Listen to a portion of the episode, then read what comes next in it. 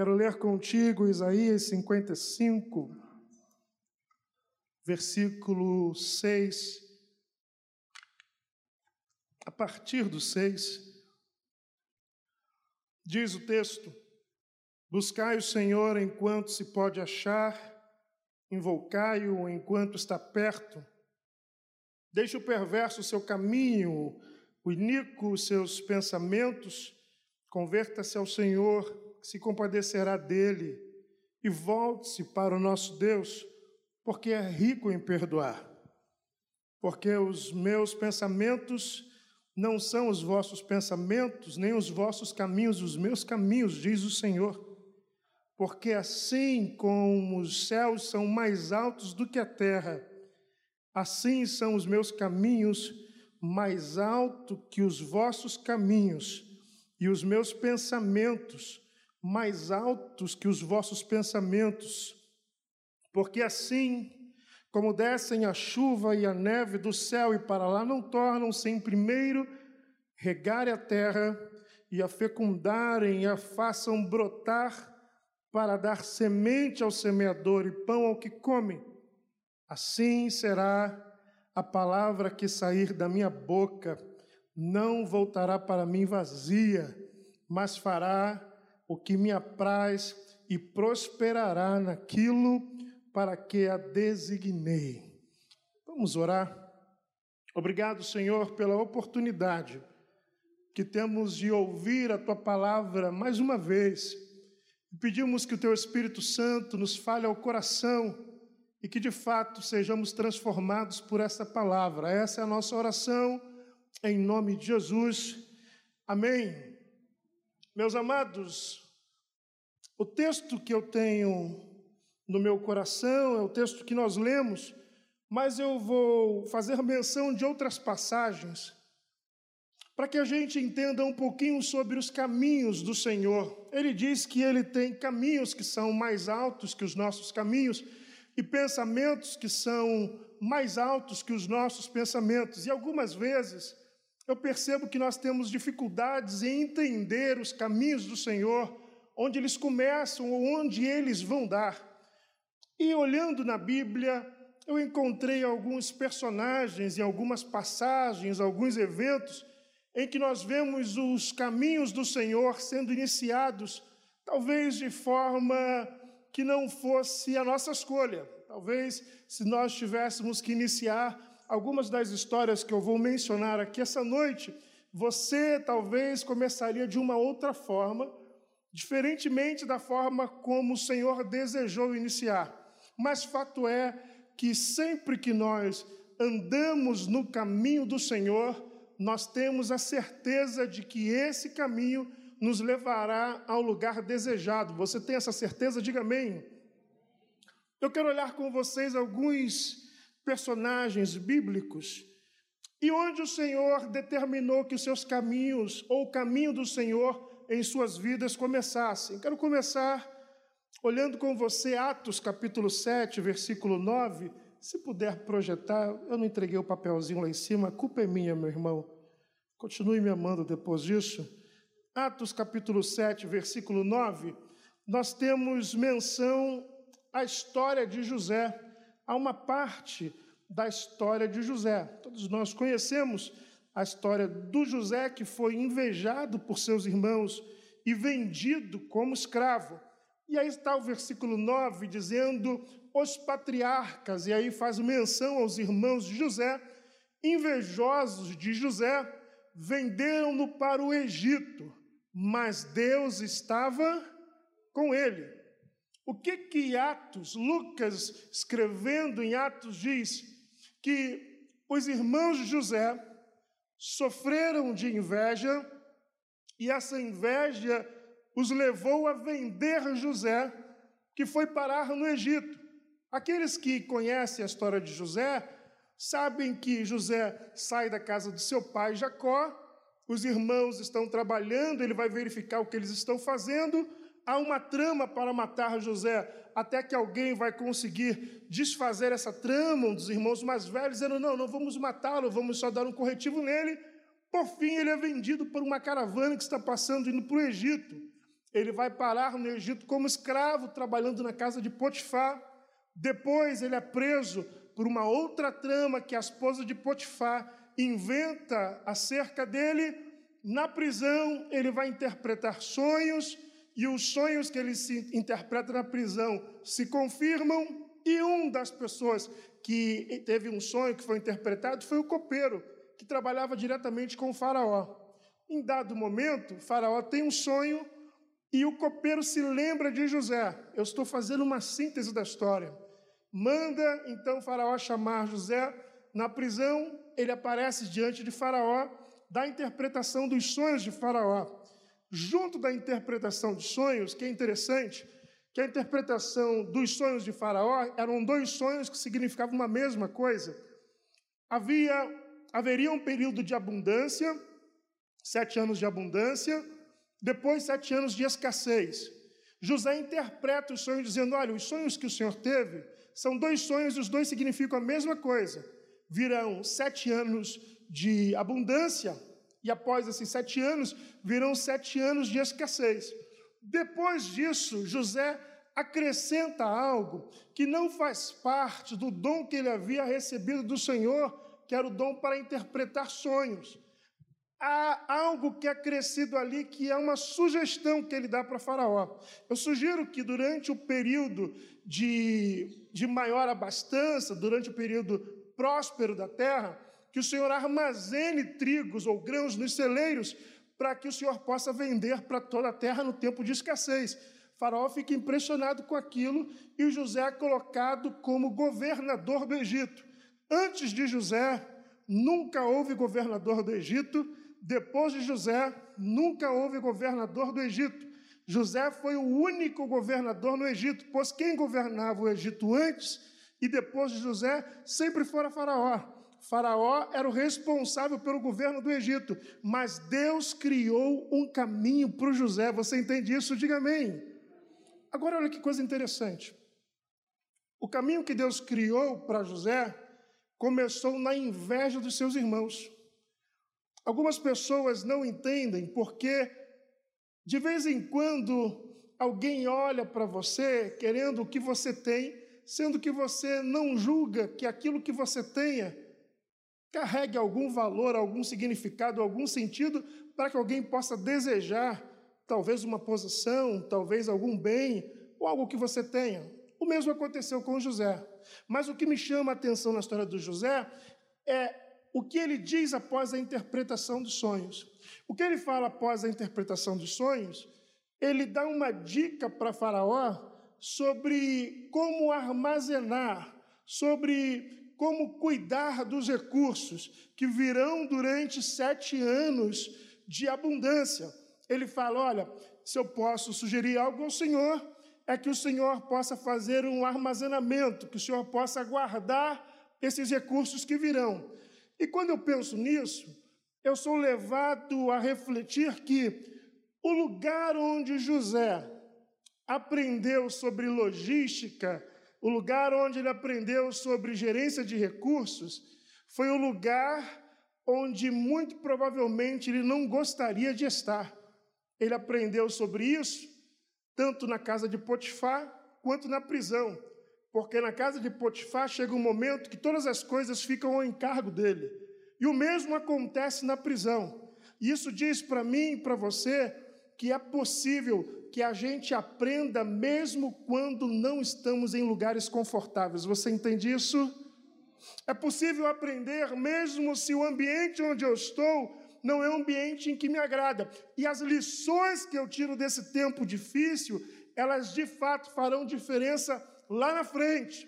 Há muitas pessoas que talvez não saiam de quadros complicados e difíceis porque ainda não aprenderam as lições necessárias para serem estabelecidos no lugar que Deus já tem preparado para essas pessoas. Então é importante que, mesmo que estejamos num ambiente ou num lugar não desejado, que nós possamos perguntar, Senhor, o que eu posso aprender nesse tempo, porque eu sei que isso faz parte de um processo. Você entende, amém?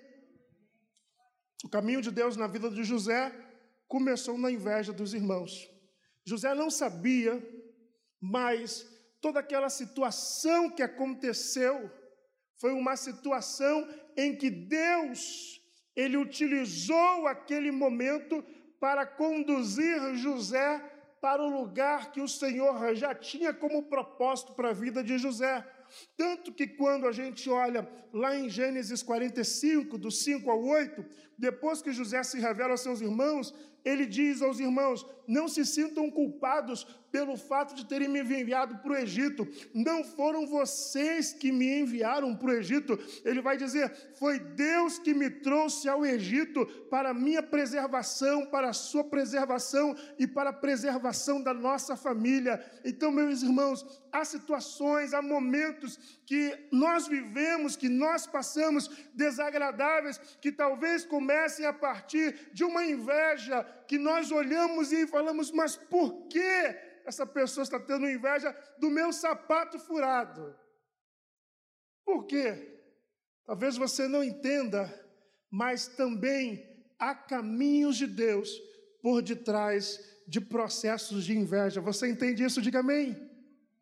Talvez você não veja razões, mas quem sabe essa pessoa já tenha enxergado algo que você ainda não viu, algo que Deus já tem sinalizado, que você possa descansar o seu coração, porque a inveja, ela pode ser uma placa de indicação de um caminho do Senhor. Segundo, Êxodo capítulo 14, do 21 ao 30, nós temos o povo de Israel diante do Mar Vermelho. Eles estão diante do Mar Vermelho. Moisés está diante do povo. O povo está olhando para trás e vê Faraó, juntamente com todo o exército egípcio. Versículo 21. Está dizendo: Então Moisés estendeu a mão sobre o mar, e o Senhor, por um forte vento oriental que soprou 22. Toda aquela noite fez retirar-se o mar, que se tornou terra seca, e as águas foram divididas. O segundo caminho que eu quero pensar com você é o caminho que Deus criou para o povo de Israel. O Egito está perseguindo o povo que saíra como escravo e agora está indo em destino a terra que Deus prometera. Vem Faraó com os seus exércitos, e quando isso ocorre, o povo, e agora Moisés, nós viemos para morrer no Egito, saímos do Egito para morrer no deserto. Moisés clama a Deus, Deus fala: Não clame a mim, você tem que dizer ao povo para que marche. Moisés então ergue as mãos, segundo uma ordem do Senhor. E se você puder, querido, coloque novamente o versículo 21 21. Então estendeu a mão sobre o mar, e o Senhor, por um forte vento oriental, diga um vento oriental. Esse trem faz toda a diferença. Os que não estiveram aqui na vez passada, eu falo trem porque minha mulher é mineira e ela manda em mim, então eu falo trem, que eu peguei o trem mineiro dela. Esse trem do vento oriental mexe comigo, porque Deus está abrindo um caminho para o povo, sim ou não? Sim ou não, pessoal? Deus está abrindo um caminho para o seu povo. Não existia um caminho pelo Mar Vermelho. Deus inaugurou um caminho para o povo no meio do Mar Vermelho, um caminho que não existia. Agora, a referência do vento oriental, o Oriente é aquilo que está diante de nós. Ou seja, quando diz que Moisés estendeu a mão e o Senhor soprou um forte vento oriental, Significa que Moisés estendeu a mão, um vento começou a soprar, mas no cenário em que eles estão, nada mudou. Mas quando você vê o versículo 22, coloca o 22, por favor, meu amado. Não, final do 21, perdão. Ah, são duas partes do 21, né? Isso. Toda aquela noite fez retirar-se o mar, que se tornou terra seca, e as águas foram divididas. O que acontece aqui é extraordinário. Moisés está com os braços. Vem cá, Moisés, em nome de Jesus. Eu preciso ter artistas. Isso. Estende o, bra o braço, Moisés. Isso. Mais, mais assim. Estica mais. É que meu personal faz isso, tá bom. Só para. Moisés estendeu o braço. Vem cá, povo de Israel, vem cá, povo. Fica aqui comigo. Vem cá, levanta aqui vocês. Mas é rápido, porque o tempo, olha o meu tempo indo embora e vocês vão atrasando minha pregação. Vem aqui. Você não é mais Moisés, não. Você agora é povo de Israel. O Moisés está aqui com o braço estendido, o mar está aí, o povo está aqui. De repente, todo mundo está sentindo um vento. Está sentindo o vento aí? Está sentindo o vento? Tá sentindo o vento? É o ar-condicionado. Não, não, não. Deus está soprando um vento. Diga, Deus está soprando um vento. Esse vento está soprando toda aquela noite. Toda aquela noite. É um vento que sopra a noite inteira. Mas eles não estão vendo nada acontecer. Porque o vento está soprando de onde? Do Oriente para o Ocidente. Então, Deus começou a soprar o vento do outro lado do mar para o lado onde eles estavam. Eles estão aqui não estão vendo nada, mas Deus já estava abrindo o mar sem que eles estivessem vendo aqui. O mar não abriu de onde eles estavam para onde eles iam. Deus abriu o caminho do lugar de onde eles chegariam para o lugar onde eles estavam. Então, ainda que você não esteja vendo nada essa noite, fique tranquilo, porque Deus já começou a fazer. Você pode louvá-lo essa noite? Obrigado, viu? Vocês são péssimos atores. Ainda bem que a minha narrativa é boa. Deus está abrindo o mar do Oriente para o Ocidente. Algumas vezes nós ficamos tão concentrados em algo que nós acreditamos que Deus não está fazendo, que a gente esquece de tantas outras coisas que Ele está movendo. A gente fica aqui, o que, que adianta o braço aberto? Não estou vendo nada, mas o mar está sendo aberto de lá para cá. O caminho já começou a ser aberto para a sua vida. Eu preciso que isso te alegre. O caminho já começou a ser aberto para a sua vida, ainda que onde você está você não veja nada acontecendo é que Deus está começando a partir do lugar que Ele preparou para você, até onde você está nesse exato momento, e vai chegar uma hora em que tudo fará sentido. Alguém se alegra com isso? Bem, terceiro, Saul, 1 Samuel capítulo 9, versículo 3, Eu vou contar rapidamente a história, só para quem estiver anotando referência. 1 Samuel, capítulo 9, versículo 3, depois versículo 15, depois versículo 20. Quis é o pai de, Samuel, de Saul, ele tem jumentas, que são propriedades, são animais que fazem transporte de carga e de pessoas, e algumas jumentas dele são extraviadas. Então ele vai chamar Saul, vai falar para Saul chamar um empregado e ir atrás das jumentas. O Saul vai chamar um empregado, então eles começam a andar procurando as jumentas. Passam três dias, eles não conseguem encontrar as jumentas. E aí Saul vai virar para o empregado e vai dizer assim: olha, melhor a gente voltar logo, porque já são três dias e a gente não encontrou as jumentas. É bom a gente voltar, senão meu pai vai parar de ficar preocupado com as jumentas e vai se preocupar com os jumentos. Brincadeira, não falou isso não e vai começar a se preocupar conosco. E aí ele fala: Não, a cidade aqui do lado tem um profeta, vamos consultá-lo. O Saul diz: Mas eu não tenho nada para levar para o profeta, porque era um costume da época. E não, tem alguma coisa aqui. Eles vão até o profeta. Mas nesse que eles estão discutindo, eu preciso. Eu posso usar ator de novo, pastor? Eu posso? Vem cá, vem, pastor. Nisso que eles estão discutindo aqui, é porque é didático. Você não vai esquecer mais isso. Nisso que eles estão conversando. Ô, Jojo, fica ali, ó, naquela ponta, naquela cadeira lá. Eu trago gente da minha igreja que é para abusar deles mesmo. Nisso que eles estão aqui conversando, rapaz, vamos voltar, não volta, volta, não volta, volta, não volta, volta, não volta. Não tenho nada para levar para o profeta, o profeta está lá. E eles estão aqui, vai, não vai, vai, não vai, vai, não vai. Porque são três dias procurando jumentos. Quantos dias? Então, enquanto eles estão aqui discutindo, Deus vai lá no profeta, fica mais perto, meu filho, que é muito longe, eu não tenho fôlego para isso. Cadê o bebezão? O bebezão foi buscar lá embaixo, cadê? Ô bebezão. Falei da última vez, homem sem barriga, homem sem história. Você guardou essa, né?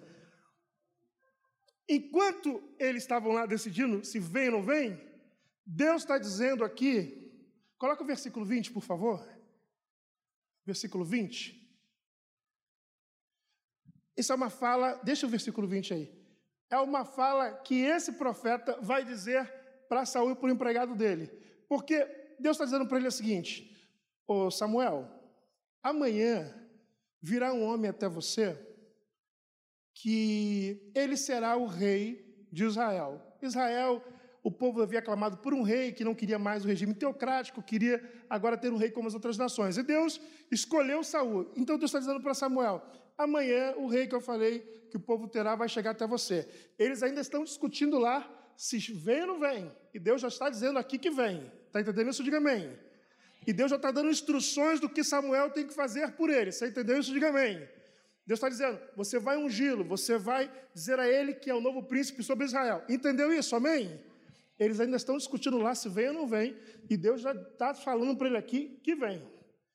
E aí eles decidem vir. Vem, vem, que eu não vou ter não, que eu estou muito cansado. Eles decidem vir. Quando eles chegam aqui, para falar com o profeta, eles não sabem que é o profeta. Vão falar assim: ah, estão procurando um profeta. Ele fala assim: eu sou o profeta e aí ele vai dizer: quanto às jumentas que há três dias se perderam, não se preocupe teu coração com elas, porque já se encontraram. E para quem está reservado tudo que é precioso em Israel, não é para ti, para toda a casa de teu pai. Ou seja, quando ele chega, o profeta é bom isso assim, meu irmão, que o cara chega e ele já fala logo o raio-x. Ó, esquece, as jumentas já foram achadas, não tem mais que procurar nada. E aí, Deus tem para você, Saul, algo muito especial, que é ser príncipe sobre a casa de Israel. Preste atenção nisso aqui, meu irmão. O caminho de Deus na vida de Saul começou a partir de uma perda. Você entendeu isso? Deus usou uma perda para atraí-lo para o propósito que Deus tinha para a vida dele. A jumenta foi só uma isca de Deus. Algumas perdas nas nossas vidas são uma isca de Deus para nos atrair para um propósito maior. Saul saiu de casa só para recuperar a perda que teve. Deus está dizendo: esquece a perda, porque eu tenho algo maior para a sua vida. E o que é tremendo nisso aqui, por isso que eu pedi os dois aqui. Porque enquanto ele ainda estava pensando ali em alguma coisa, Deus já havia ordenado aqui algo a respeito dele. Isso aqui é muito importante, porque o Salmo diz que existe um lugar onde o Senhor ordena a bênção. Ordena, a bênção ela é ordenada. Ou seja, ele pode vir ou não, a bênção ela é ordenada, a bênção obedece. Eu posso ir ou não, a bênção não tem escolha, ela é ordenada. Lembra de Elias? Deus fala para Elias que ele deve ir para o ribeiro, porque Deus ordenou corvos para alimentarem. Ou seja, Deus já havia falado com os corvos antes de ter falado com Elias. Três pessoas disseram aleluia, eu vou de novo. Deus já tinha falado com os corvos antes de ter falado com Elias. Deus falou: Eu já ordenei os corvos. Depois Deus fala assim: agora você sai daqui e você vai para Sarepta, porque eu já ordenei uma viúva que te sustente. Deus falou com a provisão antes de falar com Elias. E eu quero dizer para você, isso vai te alegrar muito essa noite, que eu creio que Deus já está falando com uma provisão, Deus já está liberando uma provisão, Deus já está dizendo alguma coisa para alguém ao seu respeito antes de você chegar no dia de amanhã, no mês que vem, no ano que vem, eu não sei, mas eu sei que já há uma bênção ordenada ao teu respeito. O caminho da perda também é caminho de Deus. Deus abençoe, obrigado. As perdas são iscas de Deus para nos atrair para propósitos maiores. Ele pensou que estava recuperando as jumentas. Deus disse: Não, a jumenta era uma isca. Eu queria pegar você. Quarto, e eu vou parar aqui no quarto. Para Davi, o caminho de Deus começou no desprezo do seu pai. Lá em 1 Samuel capítulo 16, é o capítulo do chamamento de Davi. Deus manda Samuel ir à casa de Jessé porque Deus havia rejeitado Saul. Quando ele chega na casa de Jessé, porque Deus disse que lá estaria o rei que Deus escolheu para substituir Saul, Jessé faz passar os seus filhos, começando por Eliabe, que era o mais alto, o mais forte e o mais belo, um pouco parecido comigo, e Deus fala: "Não é esse". E ele vai passando Samá, também não é esse. E passa o terceiro e vão passando os filhos. Até que Deus diz para Samuel que nenhum daqueles era o escolhido do Senhor. E por que, que eu digo que Deus começou um caminho no desprezo? Porque, meus irmãos, Samuel é a maior autoridade na nação. Ele tem o ofício de profeta, de sacerdote e juiz. Ele é a maior autoridade. Ele é a pessoa a que todos ouvem. Os oráculos do Senhor vêm por intermédio de Samuel. Imagina que você vai receber na sua casa a maior autoridade da nação e você manda o seu filho para fora de casa. Você entendeu isso aqui? Como assim você recebe a pessoa mais importante da nação e o seu filho não fica em casa? Você manda um filho só embora. Só um filho você tira de casa e todos os outros ficam em casa. Pois Deus viu essa condição de Davi desprezado. Deus fala: Samuel não são nenhum desses. E Samuel pergunta a Jessé: acabaram os filhos? Ele diz: não, ainda falta o menor. E aí ele diz: então manda chamá-lo, porque ninguém senta enquanto ele não chegar aqui. E com isso eu quero dizer para você, meu irmão, que talvez não esteja na contagem dos homens. Algumas vezes nós não estamos nas listas dos homens.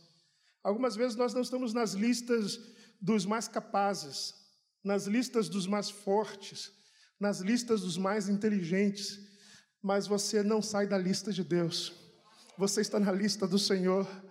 Talvez você não esteja na lista que outras pessoas gostariam de estar e lutam por estar, mas Deus tem o seu nome guardado num bom lugar e no momento certo você será chamado.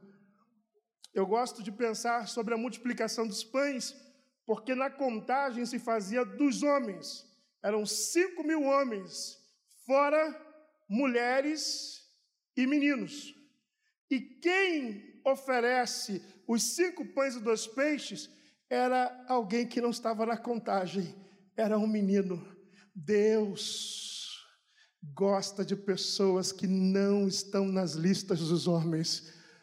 Deus sempre saca pessoas que não estão sendo vistas pelos homens. Então não pense que o fato das pessoas não lhe enxergarem significa que Deus não está com os olhos postos em você. Eu afirmo com convicção pela palavra que Deus tem os seus olhos atentos sobre a sua vida e que no momento certo você fará diferença para o reino de Deus.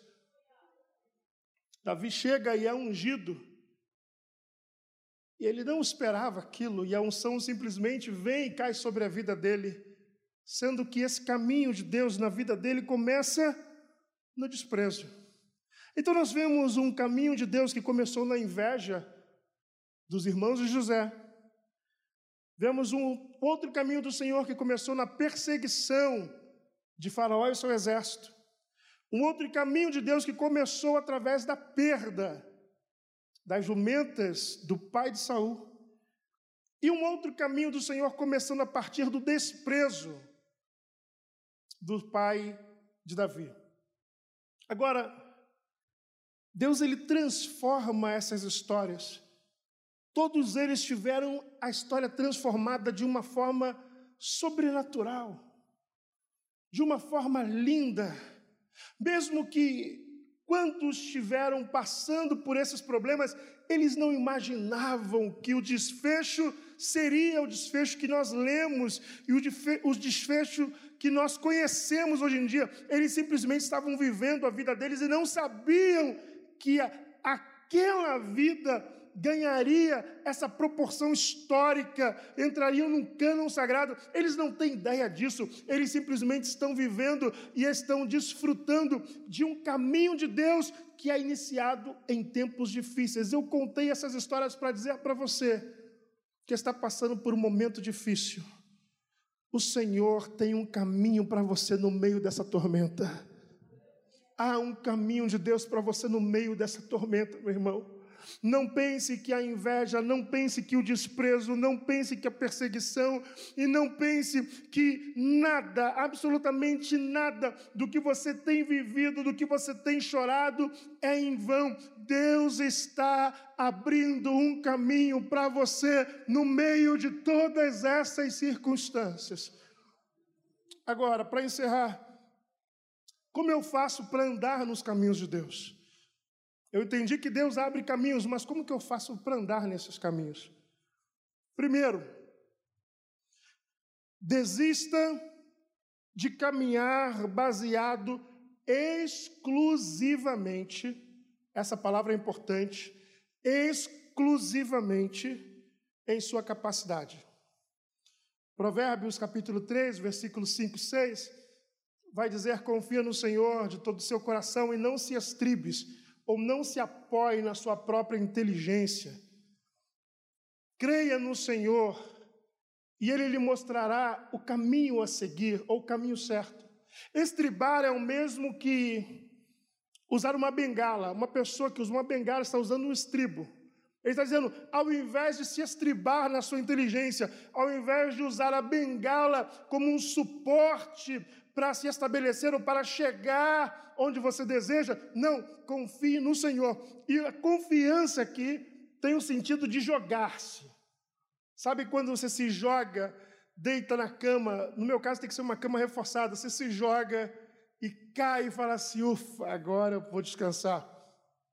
É diferente de quando você vai numa festa. Você não, eu tenho esse problema, eu e o bebezão temos esse problema. Você vai numa festa que tem aquelas cadeiras de plástico atribulada que senta, a perninha dela já faz assim, você fala assim, pronto. E aí você senta, a perninha da cadeira vai abrindo.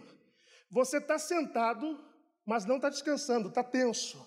Assim, eu não posso, não posso nem pensar em respirar. Senhor, não posso passar essa vergonha aqui, Deus.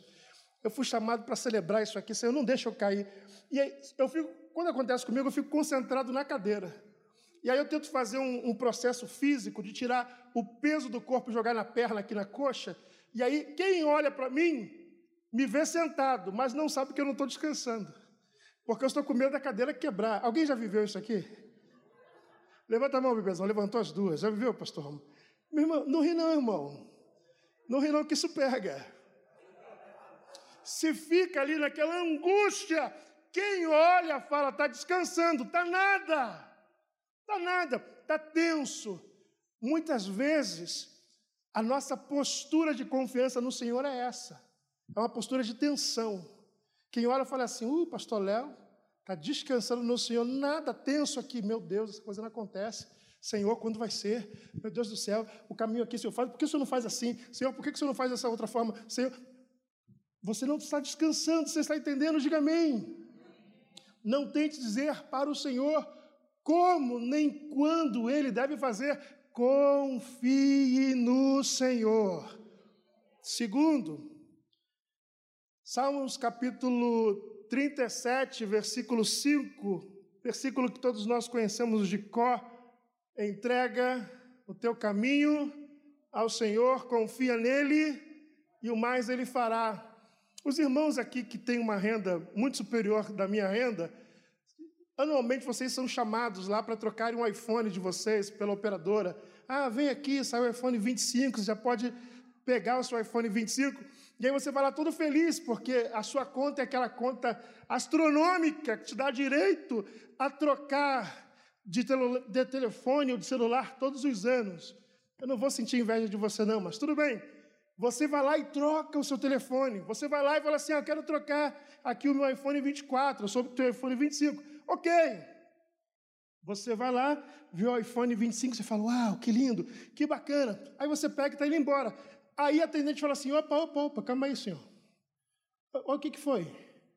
Não, mas para o senhor levar um novo, o senhor precisa deixar o velho. Entregar o caminho ao Senhor significa isso. Se você quer um novo caminho, entregue o caminho velho. Entregue a sua velha maneira de fazer as coisas. Entregue a sua velha maneira de resolver. Entregue o jeitinho. Entregue aquele macete. Aquele pulo do gato.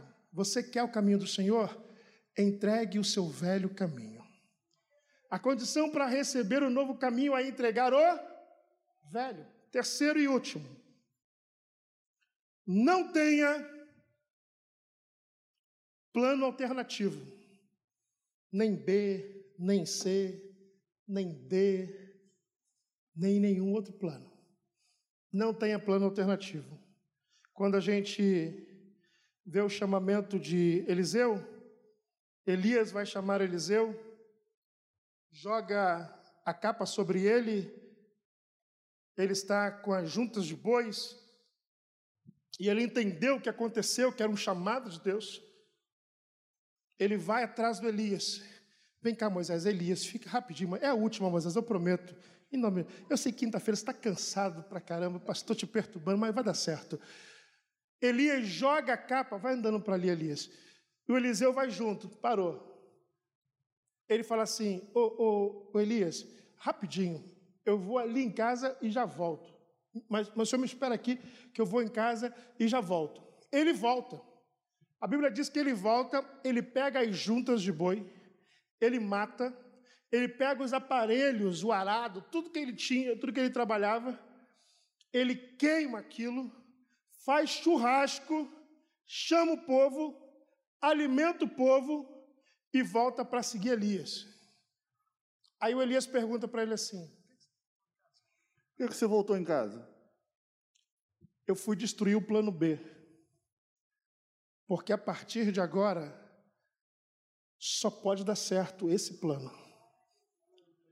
Porque se eu continuasse tendo a junta de boi, na primeira dificuldade que surgisse aqui, Elias, eu ia falar: quer saber? Eu vou voltar para a junta de boi, que é mais fácil. Obrigado.